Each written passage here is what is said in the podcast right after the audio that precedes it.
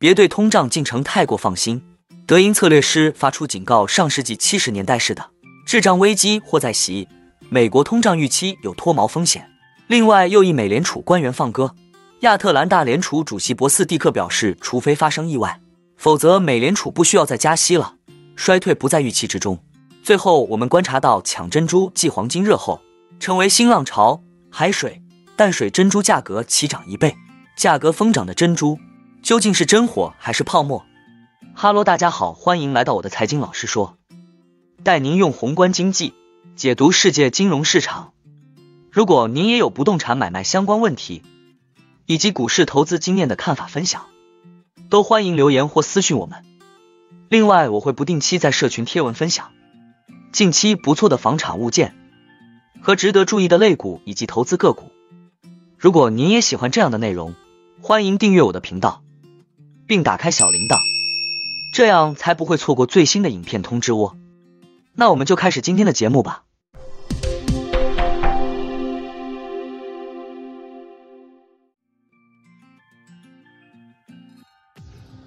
华尔街一家主要银行警告称，通胀预期可能会像美国上市，即七十年代的滞胀时期那样失控。德意志银行宏观策略师表示，周末巴以冲突表明，地缘政治风险可能会突然卷土重来。这加剧了当前十年的意外冲击。因交易员考虑这一冲突对原油供应的影响，油价周一收涨逾百分之四。就目前而言，能源价格飙升的原因与上世纪七十年代的相似之处越来越多，包括主要经济体的通胀始终高于目标水平、对通胀下降速度的反复乐观，以及工人罢工等等。德意志银行还特别指出，今年冬天贝厄尔尼诺天气模式主导的可能性甚至会增加。这种天气模式与1971年发生的情况类似，通常会引起大宗商品价格的上涨。此外，七国集团成员国的通胀率仍高于各自央行设定的目标。这些国家的利率将在高位维持多久，是金融市场面临的最重要问题之一。而通胀预期的不稳定将使政策制定者更加难以恢复价格稳定。研究分析师在周一发布的一份报告中写道：“鉴于通胀仍高于疫情前的水平。”重要的是不要对其走势自满，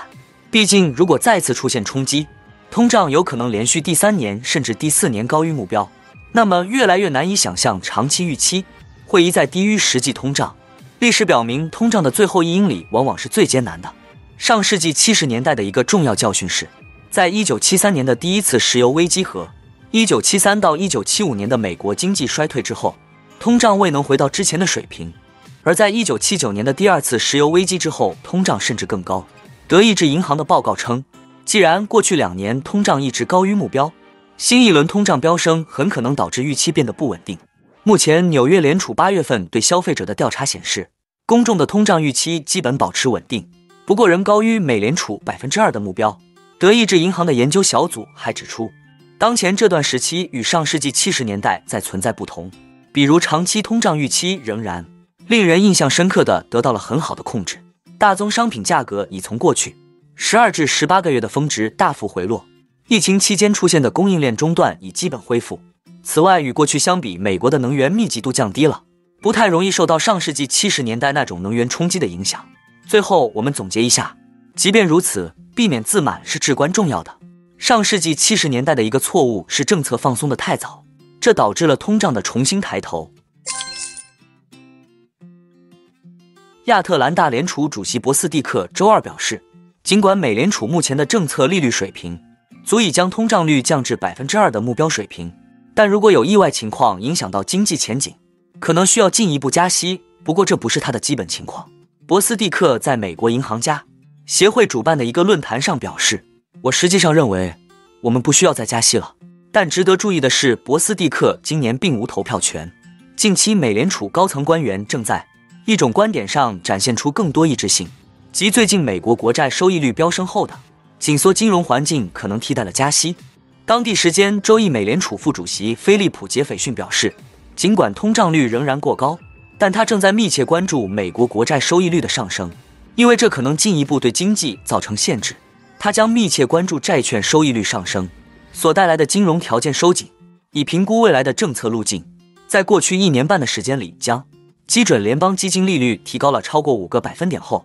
美联储大多数成员在九月份的政策会议上预计，到二零二三年底再加息一次二十五个基点是合适的。但自九月份会议以来，美国十年期国债收益率上涨了约四十个基点，包括旧金山联储主席戴利和达拉斯联储主席洛根在内的美联储官员指出，最近金融条件的收紧可能代替了进一步的加息。智商所的美联储观察工具显示，市场预计美联储十一月按兵不动的概率为百分之八十五点七。在论坛上，博斯蒂克继续强调了将通胀率降至百分之二的重要性，并指出我们还有更多工作要做以应对潜在的颠簸。就整体经济而言，博斯蒂克预计美国不会陷入衰退。相反，他认为，随着政策制定者寻求让需求与供给更好的平衡，经济将温和放缓。